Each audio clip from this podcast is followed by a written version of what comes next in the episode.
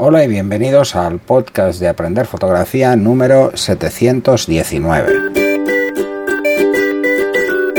Hola, soy Pera la Régula y esta vez tampoco puede acompañarme Fran. Eh, ya os había comentado que grabaré varios programas en solitario.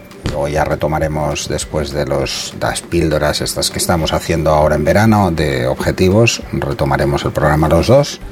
A ver si podemos cuadrar mejor horarios que últimamente nos está costando bastante.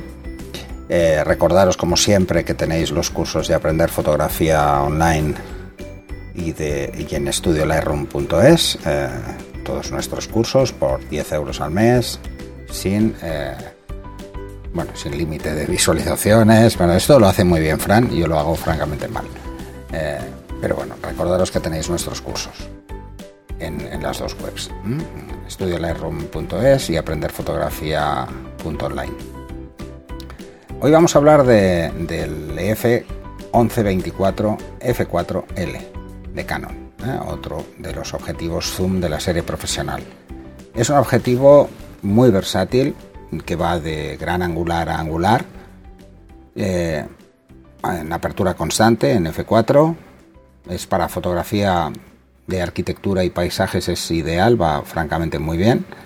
Eh, tiene las perspectivas de prácticamente un ultra gran angular y un gran angular, así que tenemos bastante juego con él.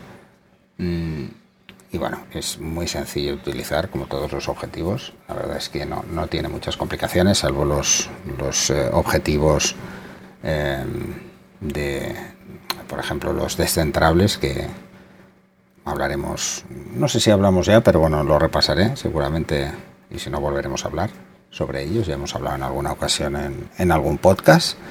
Deciros que em, el rango focal es ideal es, francamente muy bueno para interiores y arquitectura.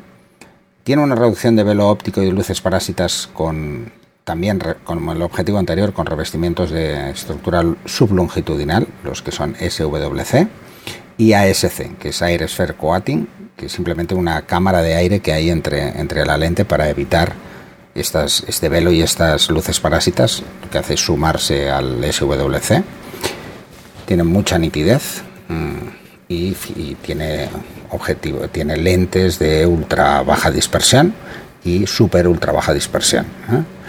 Un motor ultrasónico muy rápido y muy silencioso y que puede anularse manualmente. ¿eh? Esto de la anilla libre. ¿eh? En lo que estamos enfocando podemos siempre mm, corregir la zona de enfoque que queremos hacer. Pensar que con estos objetivos la distancia a la que tenemos el hiperfocal es muy corta Así que también nos dan muchísimo juego con eso. Es mucho más fácil hacer marcar qué zonas queremos que nos queden enfocadas, pues estamos hablando de hiperfocal enseguida. En cuanto a las Modulation Transfer Function, pues deciros también pues, que en 11 milímetros solo nos dan a 11 y a 24, ¿eh? siempre se da la mayor y la menor, ¿eh? y no se dan intermedias, pero bueno, podemos hacer una extrapolación entre las zonas intermedias. Lo que vemos es que eh, como es normal en ultra gran angular, tenemos una pérdida de resolución y contraste hacia las esquinas más que evidente y cuando llegamos a 24 milímetros en las Modulation Transfer Function os daréis cuenta de que eso se recupera bastante. ¿eh? Eh, se recupera, este es un objetivo más antiguo y por lo tanto tenéis las Modulation Transfer Function a la apertura mayor que es F4 y a F8 como objetivo es muy versátil.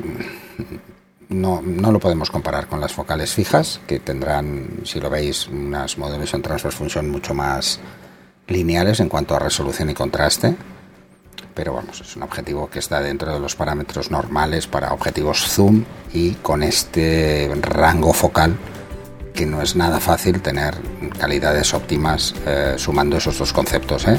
que sea angulares o gran angulares o ultra gran angulares con además de ser objetivos zoom que eso cuesta, cuesta bastante obtener mucha calidad en estas lentes. Y hasta aquí el programa de hoy. Espero que os haya gustado y nos vemos en el siguiente programa